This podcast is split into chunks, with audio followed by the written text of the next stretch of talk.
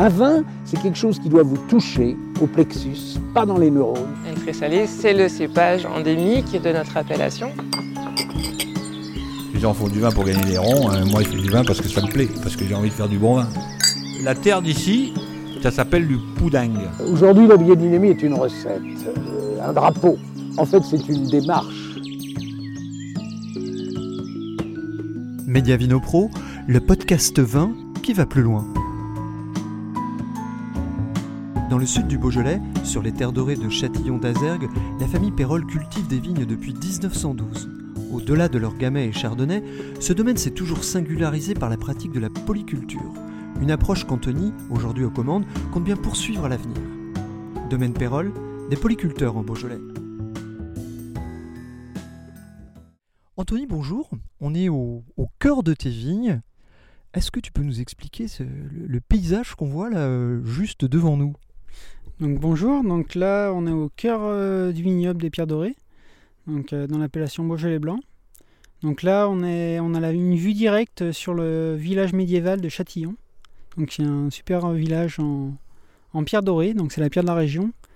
Donc une pierre très chaleureuse. euh, c'est une pierre qu'on appelle pierre dorée parce qu'elle est, est chargée en oxyde de fer. Et c'est pour ça qu'on appelle la région des pierres dorées la petite Toscane. Et c'est une région qui convient plutôt bien au blanc. Voilà, exactement. Donc nous, on a la particularité, là, on, a des sols argilo-calcaires. Donc c'est des sols euh, qui sont assez riches en argile et en calcaire et qui s'y prêtent très très bien au cépage chardonnay. Donc on a des blancs vraiment équilibrés euh, avec de la minéralité du gras. C'est vraiment un cépage qui s'y prête bien pour la région. Alors on va revenir un petit peu à ton histoire. Le, domaine Pérol, euh, euh, qu'est-ce qui le singularise? Le, domaine a été bâti en 1806, euh, donc sous l'Empire. La famille Pérol, nous, on est arrivé en 1912 sur le domaine. Donc moi, je suis la cinquième génération de vignerons. La particularité, c'est qu'on a toujours été en polyculture. Donc on a toujours eu un élevage de bovins et de la vigne. Et ça depuis cinq générations. Moi, je suis arrivé sur le domaine en 2013. Je suis installé avec mon père Frédéric. Donc mon père est, est- est passé en bio à l'époque en 2005 sur la vigne et on était déjà en bio depuis 2001 sur l'élevage. Donc c'est comme ça qu'on a fait le pas sur tout le domaine en 2005. Est-ce qu'on peut dire que vous étiez un petit peu des, des pionniers dans la région dans cette euh, démarche? Euh, oui, on peut, on peut dire qu'on était des pionniers. Après, dans, sur le village, euh, on, est, on est deux à être passés en bio et la famille Chasselet aussi. Euh, à peu près à la même période, hein, peut-être un an d'éca- d'écart. Et c'est vrai que nous, maintenant, ça, fait, ça va faire 16 ans. Et on était un peu dans les premiers sur le, sur le sud Beaujolais à passer en bio. Qu'est-ce qui a motivé Qu'est-ce qui vous a motivé Qu'est-ce qui a mo- motivé votre papa euh, dans cette euh, démarche à l'époque? Euh, en fait, on était déjà en bio euh, avec l'élevage bovin. Sur la vigne, on était en, en culture Terravitis, raisonnée, et on voulait aller plus loin. Et c'est comme ça qu'on a fait le pas à passer tout en bio. Et les, les deux cultures se complètent très bien, parce que l'é- l'élevage euh, permet de- d'amender la vigne avec le fumier. Donc le fumier est bio et il est amendé aux vignes. Donc euh, chez nous, rien n'est perdu. Et du coup, ça représente euh, quelle surface votre domaine avec les, les deux, les deux composantes? Et vous avez combien de... Je crois que vous avez euh, quelques têtes de bétail. Voilà. Donc en surface, euh, c'est 25 hectares de vignes et 75 hectares de prairies. Donc ça fait 100 hectares en bio sur la commune de Châtillon. C'est une commune qui est assez vaste. Et donc tout est, en bio, donc les 100 hectares. Et les, au niveau de l'élevage bovin, on a 25 mères salers et à peu près une quinzaine de veaux par an et une dizaine de génisses. Donc 25 hectares de, de vignes, c'est pas un petit domaine? Non, c'est, on va dire qu'on est dans les, le panier haut euh, en, en termes d'hectares sur le Beaujolais, en bio aussi. Donc ça, ça demande beaucoup de travail, mais on, on s'en sort. Et vous êtes combien à travailler sur votre euh, domaine aujourd'hui? Alors moi, je suis installé avec mon papa, et après, on prend des, donc on est deux, et après on a des saisonniers toute l'année. Donc euh, pour la taille, on est, on est 4-5, et puis tout au long de l'année, on est à peu près 6, quoi, 5-6. Alors ce côté polyculture, ça vous semble euh, particulièrement intéressant? C'est quelque chose que vous n'avez pas envie de, lâcher, même si c'est euh, deux, travails qui sont complètement différents, le travail de vigneron ou le travail de, quelqu'un qui produit de la viande en fait? Nous, nous c'est vrai que ça a toujours été comme ça sur le domaine et moi j'ai pas envie d'arrêter ça parce que c'est deux cultures qui sont très complémentaires. Euh, L'élevage, euh, moi ça me passionne aussi. Donc nous c'est de la Salers, c'est une, race qui vient du Cantal qui est assez rustique. Et la vigne, euh, c'est, je le disais tout à l'heure, c'est très complémentaire avec euh, l'amendement, donc le fumier. L'avantage nous euh, c'est que les, les parcelles de prés qui sont à côté de nos vignes sont généralement en culture euh, de prairie en bio. Et c'est vrai qu'on n'est pas pollué par d'autres voisins qui ne seraient pas en bio. Donc c'est vrai que nous, sur un kilomètre et demi, donc là, on est tout en bio. Et on, en a aussi de l'autre côté de Châtillon. Donc on est, on est assez privilégié de ce côté-là. Parce que nous, c'est tout d'un seul tenant. Et assez espacé, mais avec des terroirs très variés. Et donc, oui, vous disiez qu'il y a une vraie complémentarité entre les deux activités. Vous, qu'est-ce qui vous, qu'est-ce qui vous plaît le plus dans ces deux activités? Moi, j'aime bien le côté culture de la vigne. euh, côté bio est très intéressant. Le labour, euh, suivi de, la, de pousse, tout ça. C'est, moi, c'est, quelque chose qui me passionne, le- les différents cépages qu'on a. Et au niveau de l'élevage aussi, euh, il y a plein de choses euh, qui, moi, qui me bottent. La- déjà la, la race salaire, c'est une, une race de, de vaches que j'affectionne particulièrement. Elles sont très belles avec des grandes cornes euh, couleur, et puis elles sont couleur acajou.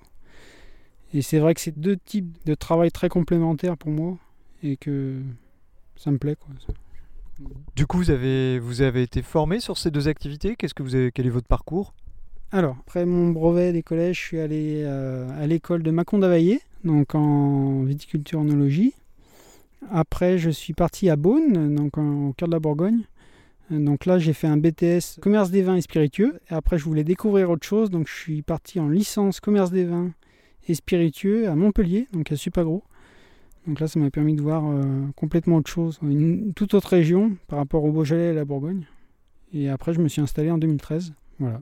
Vous avez fait quelques, quelques stages dans des maisons en particulier euh, pendant cette période? J'ai fait des stages euh, au château de la Greffière euh, dans le Mâconnais, principalement ça. Voilà. Et votre euh, rapport au vin, quel est, quel est-il? Est-ce que vous avez des, des références un petit peu dans, dans le monde du vin? Comment, euh, quel, quel type de vin vous avez envie de faire finalement? Particulièrement en blanc, euh, j'aime bien les vins qui sont assez minérales, très, très bien équilibrés avec de la fraîcheur. J'aime pas les vins qui sont un- trop lourds, on va dire. En rouge, c'est pareil, j'aime bien faire des vins qui sont plutôt sur le côté fruité, léger, avec euh, des tanins très soyeux. Voilà, c'est plutôt le type de vin que j'aime bien. Vous avez des références dans le Beaujolais, un petit peu des modèles, je dirais, euh, que, que vous aimeriez euh, toucher un petit peu dans, dans, dans l'approche, peut-être en culture, en vinif euh, Est-ce qu'il y a des noms comme ça qui vous parlent ou, ou peut-être pas hein? Après, on a tous des, des modes de culture différentes. Moi, j'ai des copains qui sont, qui sont vignerons dans le Beaujolais. Et c'est vrai qu'on s'échange pas mal au niveau du labour, de la culture. Enfin, a- on, a- pas mal d'échanges euh, sur le travail de la vigne. Il y a pas mal de références en Beaujolais. euh. Donc vous avez 25 hectares. Vous- comment ça se euh, répartit au niveau des, des vins, de l'encépagement? Ça se découpe comment? Alors, euh, au niveau de l'encépagement, nous, on a 16 hectares en gamay. On a aussi, donc là, c'est pour les Beaujolais rouges. On a 7 hectares en Beaujolais blanc. On a aussi un petit peu de vionnier et de syrah, donc ça, c'est plutôt an- anecdotique. Et autrement, le reste, c'est du pinot noir. Donc, euh, nous, les, plus, les cépages les, les prédominants, on va dire que c'est le, c'est le chardonnay et le gamay. quoi. Vous avez donc 7 hectares de chardonnay. C'est beaucoup euh, dans le Beaujolais d'avoir 7 hectares de chardonnay. Oui, c'est vrai que c'est pas mal. Euh, donc mon père, il, est- il a- il avait planté les premières euh, parcelles de chardonnay en 85, donc ça date un petit peu. Et il a toujours fait du Beaujolais blanc euh, sur le domaine. Donc c'est vrai qu'on est un petit peu, euh, on va dire, pionnier là-dessus euh, dans le Beaujolais blanc, parce que c'est pas un, un cépage qui était jusqu'à présent euh, bien développé. Qu'est-ce qui l'a motivé, votre papa, à planter des, des chardonnays? Eh ben, il a toujours aimé se diversifier et c'est vrai que ça, ça l'intéressait euh, de pouvoir vinifier autre chose que du, du gamay. C'est ça qui l'a motivé à planter du, du chardonnay à l'époque. Il regrette pas. Non, pas du tout. Et vous, vous suivez sa, sa trace? C'est un cépage euh, et, et donc un style de vin que, euh, avec qui vous avez une, une appétence particulière? Oui, moi j'ai- j'aime euh, beaucoup les vins qu'on fait là en Beaujolais blanc, sur le Beaujolais, parce que c'est des vins qui, c'est vrai, qui sont sur la fraîcheur et le côté très équilibré, les fleurs blanches, euh, fruits blancs. Et c'est vrai que c'est des vins qui, qui plaisent, on va dire, qui, qui sont particulièrement à la mode en ce moment. Vous en manquez? Le Beaujolais blanc, c'est, ça, ça part très vite et c'est vrai que c'est des, c'est des vins qui plaisent beaucoup. Et c'est, on voit euh, d'année en année, on est en forte croissance sur, sur le blanc, sur, euh, sur, sur le cépage chardonnay en particulier. Et qu'est-ce qui fait leur force un petit peu à ces Beaujolais blancs? Pourquoi euh, aujourd'hui il y a de plus en plus de gens qui se, qui se dirigent vers ces vins? Eh ben, le, le chardonnay, c'est un, on va dire que c'est un cépage qui est très connu. Et c'est vrai qu'en Beaujolais, euh, ça, ça représente pas une grosse surface sur le Beaujolais. Et en particulier, les, les chardonnays, on les retrouve plutôt dans le sud du Beaujolais, parce qu'on disait les terroirs s'y prêtent vraiment. Donc les Beaujolais blancs, est-ce que vous sentez qu'il y a une, une petite effervescence autour de cette couleur actuellement? Alors oui, le- on voit tous les ans, là, on a, on a une forte croissance sur le Beaujolais blanc. Donc c'est des vins qui plaisent beaucoup et c'est vrai qu'on en manque plutôt. Donc euh, c'est bon signe et en plus c'est des vins qu'on aime bien faire, donc euh, c'est sur la bonne voie. Vous avez plusieurs cuvées sur les Beaujolais blancs ou une seule cuvée? Alors moi j'ai une seule cuvée, donc c'est un Beaujolais blanc pierre dorée, euh, on l'appelle Perle du Château. Voilà, en référence au nous le cépage euh, chardonnay, on dit en, en Beaujolais que c'est la, la perle blanche du Beaujolais. C'est pour ça qu'on l'a appelé comme ça. Et vous avez l'impression que depuis, je sais pas, depuis votre installation, il y a un autre regard sur ces vins et sur cette couleur? Euh, depuis 2013, oui, oui, c'est vrai qu'il y a toujours eu, un, on va dire, un, fort engouement autour du Beaujolais blanc, parce que ça représente euh, peu de volume en Beaujolais. Donc tout ce qui est, ce qui est rare est prisé, on va dire. Et c'est vrai que de plus en plus, euh, on va dire que la demande générale se porte un peu plus sur les, sur les blancs. Donc c'est, un vin qui est, qui est fortement prisé. Et vous êtes nombreux, vous avez l'impression, dans cette région à, à, à promouvoir un petit peu les Beaujolais blancs Alors, on est, on est pas mal de vignerons à en produire. Nous, pour notre part, euh, on fait à peu près 20 000 bouteilles de Beaujolais blanc par an. Voilà. Oui, c'est pas mal déjà. Oui, c'est pas mal. Et alors vos circuits de distribution à vous, quels sont-ils? Alors, nous, c'est principalement sur la France euh, marché traditionnel. Donc, c'est caviste et café, hôtel, restaurant. Voilà, et après, c'est de l'export. Donc, il y a un grand export et notamment aussi euh, l'Europe. Donc vous vendez vos Beaujolais blancs à l'étranger sans difficulté? C'est ça. Donc les grands exports, c'est plutôt euh, États-Unis, euh, on va dire Japon. Et après, au niveau, sur l'Europe, c'est Belgique, Suisse, Italie, Pologne aussi. Enfin, il y- a plein d'autres pays qui recherchent du Beaujolais blanc. Et si on allait le goûter ce Beaujolais blanc? Bah allons-y. Vous nous emmenez visiter votre chef peut-être avant Oui, sans problème. C'est parti.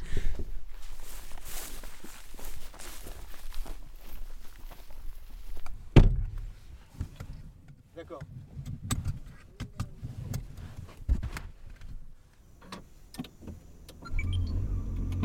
Cette année, avec la pluie, ça pousse vite, hein.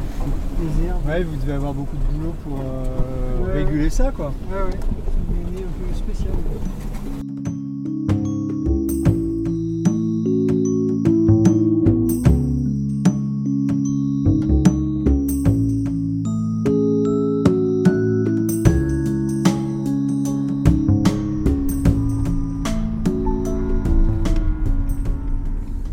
Et on arrive chez vous.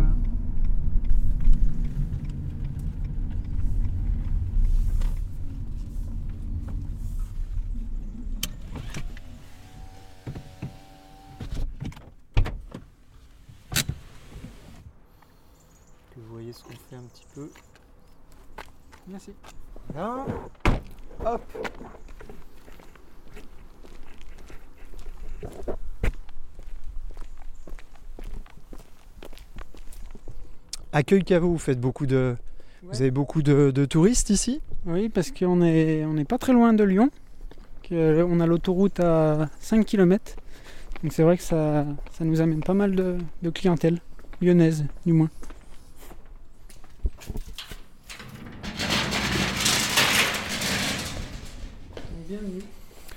J'arrive avec mes chaussures euh, pleines de pleines d'argile. Euh, c'est parfaitement clean chez vous là. On sent que rien n'est laissé au hasard.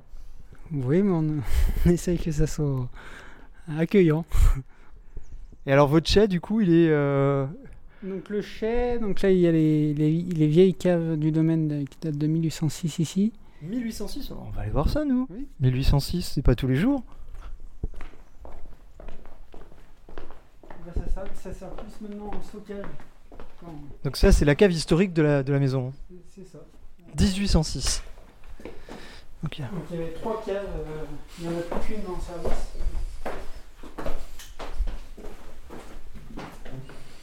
On voit tout de suite qu'il y fait, il y fait particulièrement bon. Donc là on stocke plus euh, maintenant de... en cuve inox dans la vieille cave de 1806. Et particulièrement euh, c'est soit du blanc, soit du rouge. Ça, ça dépend les, les, les millésimes. Donc là, vous avez une, euh, vous avez une, un, un chai qui se divise en plusieurs parties aujourd'hui? Oui, ça se divise en, on va dire, en trois parties. Voilà, donc la vieille cave, après on a le, le cuvier un peu plus loin, et puis on a les, tout ce qui est vinification euh, en extérieur. On, on verra par la suite. Continuons alors. Hop, pardon.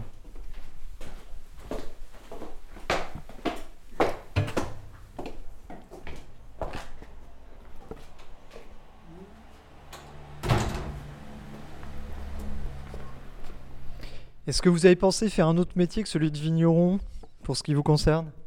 Euh, non, jamais. J'ai toujours, euh, depuis, le, de- depuis le collège, je savais ce que, que je voulais devenir vigneron. Puis tout petit. On vous a encouragé dans ce sens ou vraiment c'était une, une motivation euh, profonde? Non, pas du tout. j'ai- On est trois frères et je suis le seul qui a toujours été passionné par, par la vigne et par les vins. Donc c'est c'est venu naturellement. J'ai pas été forcé.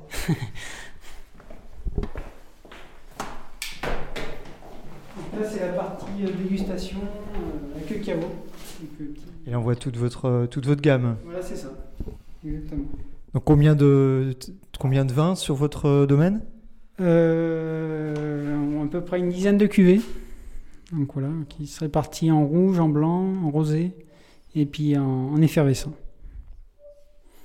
Avec du chardonnay? avec du chardonnay. Exactement.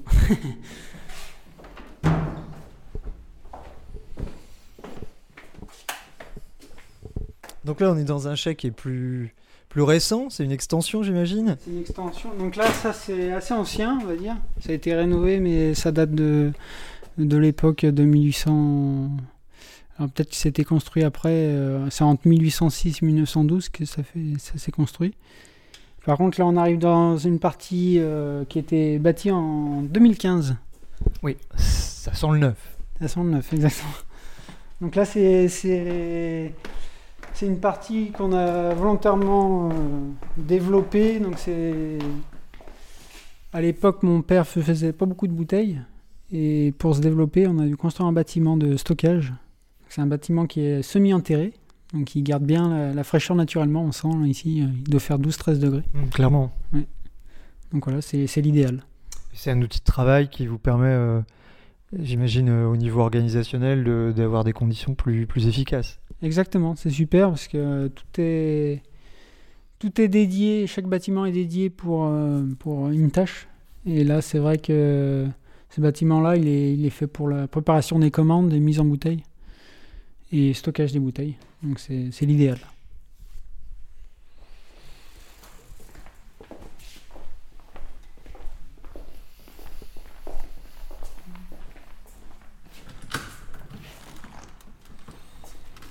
Mais un, un bâtiment, on appelle un autre chez vous. Voilà, c'est donc tout donc ce bâtiment qui est en face, on, on l'a fait il y a deux ans.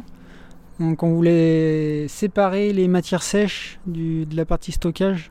Donc là en face, là, ce qu'on voit, c'est tout ce qui est euh, carton, bouteille, euh, capsule, étiquette. On voulait que ça soit euh, vraiment séparé pour pas que ça soit l'humidité. Voilà. Et puis donc, vous avez beaucoup de cuves à, à l'extérieur, a priori? Alors, c'est des cuves qu'on sert euh, surtout pour les vendanges en fait. Nous, c'est tout ce qui est en extérieur. Donc, euh, peu pour le stockage, là, elles sont vides. Et donc nous tout, tout est en pente chez nous, donc tout est en escalier. Donc on travaille pas mal en gravité aussi. Donc c'est l'avantage. Euh, donc on va s'approcher de la partie vinification et cuvier. Alors c'est surprenant parce que votre maison, quand on la voit d'extérieur, on s'imagine pas toute cette face un petit peu cachée qui est quand même très grande. Oui, après ça c'est. Donc le cuvier, c'est mon grand-père qui l'a bâti en 1000, euh, 1977 de mémoire. Euh, donc là, euh, euh, parce que euh, le premier cuvier était dans la maison d'habitation au départ. Et c'était sous la maison d'habitation. Maintenant, ça a été, c'est la maison d'habitation. Et du coup, l'outil de travail est bien plus performant maintenant, à part de, de la maison. Donc là, comme on peut voir, il y a le, le pressoir. Donc ça, c'est des pressoirs pneumatiques, donc euh, qu'on sert euh, bah, beaucoup pour les pour les chardonnays. Donc c'est ramassé en palox de 300 kg, Donc vendanger à la main? vendangé à la main, voilà. En palox de 300 kg et avec, euh, on appelle ça une girafe, on remplit directement les pressoirs et on presse directement les chardonnays. Donc là, tout ce qu'on voit en extérieur, euh, donc ça c'est des cuves inox, donc elles servent pour la macération des vins rouges en particulier. Donc c'est pareil, les barrières au-dessus, donc ça c'est pas gravité, on met un couloir en inox et les palox qu'on ramène, on les vide avec un chariot élévateur avec une tête rotative. Donc il n'y a pas de pompe à vendange, il n'y a, pas de trituration. Voilà. Donc chaque génération de Pérol laisse un peu son empreinte ici, si je comprends bien. C'est ça, bon, on est à mesure de, de- des installations, on améliore un peu le- les conditions de travail et puis le, Aujourd'hui, par rapport aux surfaces que vous avez, 25 hectares de vignes, c'est une surface que vous voulez maintenir, vous voulez l'augmenter, la réduire, rester comme ça Pour vous, vous avez vos équilibres aujourd'hui comme ça? Euh, L'idée, nous, ça aurait été d'être à peu près à une vingtaine d'hectares. Jusqu'à présent, on a beaucoup fait de, re- de restructuration. On avait un vignoble qui était très, très vieillissant. Et on a beaucoup restructuré. Et l'idée, c'est d'avoir euh, un vignoble très en état et performant. Et Plutôt réduire les surfaces du coup. c'est ça, c'est ça. Une vingtaine d'hectares, ça, ça nous irait bien. Et est-ce qu'on garde les 7 hectares de blanc? Ah oui, oui, parce que de toute façon, ça, c'est des parcelles qu'on a plantées euh, dans les 20 dernières années. Et les, les plus jeunes, les plus vieilles, ont, une partie a été renouvelée. L'équilibre, ça serait d'avoir à peu près la moitié en rouge, la moitié en blanc. Voilà. Voilà. Donc là, on est dans le cuvier, euh, le cuvier de, qui, qui sert de stockage pour les, pour les vendanges. Donc beaucoup de cuves béton. C'est ça. Donc nous, on privilégie euh, la cuve béton, surtout pour l'élevage. C'est l'avantage d'être une matière qui, qui revient bien, on va dire, à la mode chez les vignerons, parce que c'est une matière qui respire. Contrairement à l'inox, c'est très facile à, on va dire l'inox, c'est très facile à, à laver, mais ça ferme un peu les vins. Voilà. Pour les élevages. Donc, des élevages, que ce soit sur les blancs ou sur les rouges, plutôt en cuve béton. Alors plutôt en cuve béton, surtout pour les rouges, et on va dire en blanc, euh, on va dire à peu près la moitié en cuve béton et la moitié en cuve inox. Voilà. Et vous assemblez après. C'est ça. Le moment est venu d'aller goûter euh, ces blancs dont on parle. Avec plaisir.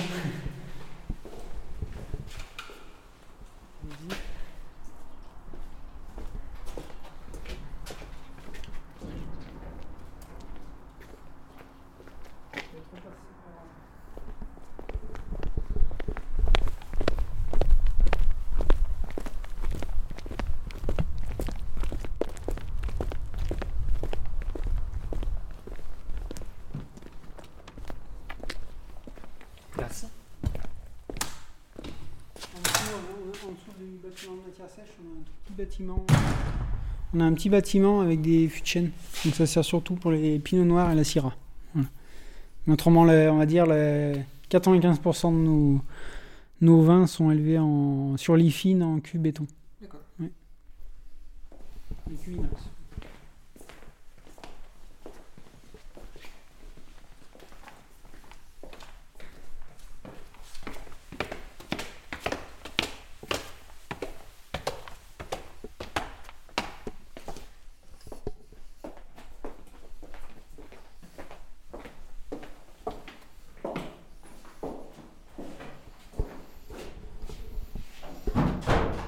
Alors je vois là, dans, on retrouve votre euh, caveau de dégustation. Je vois que vous avez aussi, euh, vous m'avez parlé tout à l'heure des, des, salers. Je vois que vous avez aussi des céréales un petit peu? Alors les céréales, donc on, en, faisait jusqu'à présent, on a arrêté. On fait plutôt de la culture fourragère, donc euh, plutôt c'est protéagineux, donc c'est-à-dire luzerne, trèfle, tout ça. Voilà, actuellement. Et vous, comment vous vous inscrivez dans cette démarche-là? C'est quelque chose que vous voudriez euh, développer? Euh, Cette approche céréale, justement, le, renforcer le côté polyculture ou vous voulez rester comme vous êtes aujourd'hui? Oh bah, la polyculture chez nous euh, a toujours été bien présente et on la maintient comme ça. Enfin, pour nous, on a trouvé notre équilibre et on, on est bien dans notre travail. Et vos, vos bêtes, pour le coup, c'est des bêtes pour faire de la viande? Alors, la, la Salers, euh, c'est une particularité des, des, Salers, elles font les deux. Donc, elles font aussi bien du lait que de la, que de la viande. Donc, nous, c'est plutôt un, tr- un troupeau allaitant, c'est-à-dire euh, pour la viande. Et la particularité de, des vaches Salers, c'est qu'elles donnent leur lait uniquement a le- leur veau près d'elles. Autrement, elles ne donnent pas leur lait. Donc, on en trouve encore du lait de Salers, mais ça devient rare parce que c'est beaucoup de travail. Et qu'est-ce qu'on fait avec le lait de salaire particulièrement? Bah, normalement, le, le vrai Cantal, on va dire le Cantal, euh, euh, maintenant, on va dire 80% des Cantal, euh, c'est pas du lait de salaire, c'est du, c'est d'autres, d'autres, d'une autre race. Et à la base, eh ben, c'était 100% salaire. Et vous, vous savez euh, la destination de, du lait que vous produisez sur votre ferme? Alors le lait, nous, euh, il sert uniquement au veau, donc on ne produit pas de lait sur, le- sur la ferme. C'est juste pour nourrir les veaux. Eh ben, il n'y a pas de Cantal, mais je pense que ça irait très bien qu'un Beaujolais blanc. Je pense que ça serait un bel accord.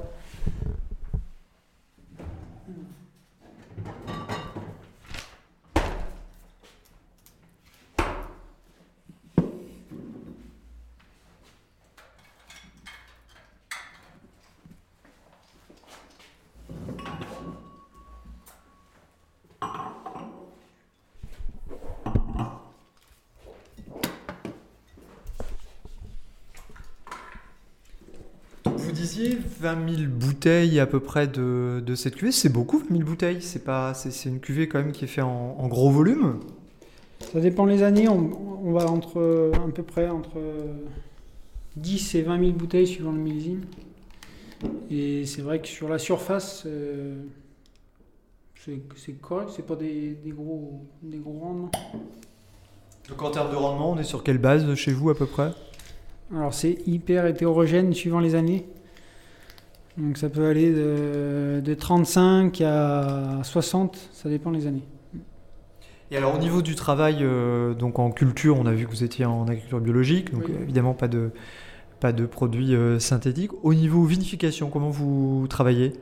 Donc, dans le même esprit, donc c'est-à-dire on, on rajoute le, le minimum euh, de choses dans les vins. Donc c'est-à-dire tout en levure indigène. Ce qu'on privilégie, nous, c'est le minimum de trituration, pour ne pas oxyder les vins. Donc on ramasse à la main, on presse euh, pressoir pneumatique, tout par gravité. Et après, une microdose de, de sulfite à la mise en bouteille. Quelle base, à peu près? Je sais pas, là, sur, euh, sur cette cuvée, on doit être à, à entre 30, euh, 30 mg à peu près. C'est des doses tout à fait, Pour, pour du blanc, c'est pas, c'est vraiment pas élevé.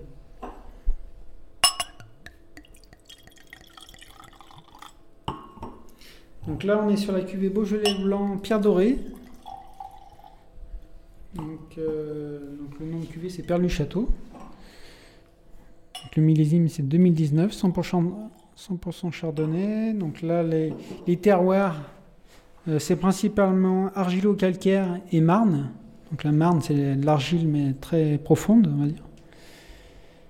Donc je vous je vous laisse goûter.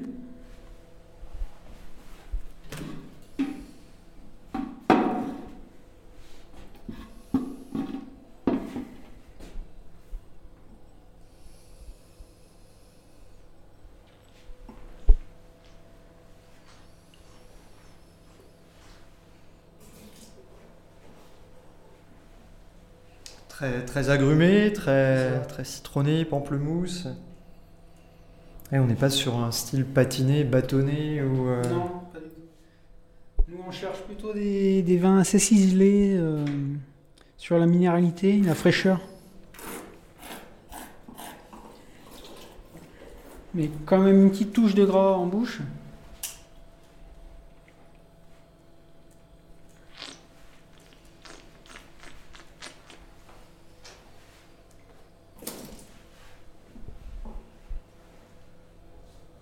Donc, vous aurez vu sur les bouteilles, on met un, un lapin euh, en origami. Donc, pourquoi le lapin? Parce que c'est c'est un clin d'œil à la, à la faune qu'on a dans les, dans les vignes. Donc, tous les jours, moi, quand je, me, quand je suis dans les vignes, on, a un peu, on voit à peu près euh, au minimum deux lièvres euh, dans les parcelles. D'accord, et systématiquement, ouais. Voilà, c'est ça. Bah, on n'est pas sur de la monoculture dans le coin. Non. Donc c'est pour ça qu'on a une, une bonne diversité de la, faune et de la flore. Nous, sur les, que ce soit sur les parcelles de vignes ou euh, les champs à côté, c'est hyper diversifié. C'est pour ça que les, les animaux comme le lièvre euh, aiment bien faire euh, leur gîte euh, dans ces parcelles. Alors il y a beaucoup de dynamisme dans ce vin, beaucoup de vivacité. C'est dû à quoi? C'est les sols pour vous? C'est Qu'est-ce qui apporte tout ça? Ouais, mais je pense que euh, il y a un enfin il y a l'effet terroir, donc euh, avec euh, ce côté euh, calcaire et nous on a aussi pas mal de parcelles sur Marne et ça donne des vins assez ciselés frais- sur la fraîcheur. Et c'est ce qu'on retrouve là sur ce vin-là. Oui, je dirais qu'on n'est pas sur un style bourguignon, euh, élevage, euh, avec de la richesse, euh, de la matière. Là, on est vraiment sur la tension sur ce, sur ce vin. Et on recherche pas spécialement un style bourguignon.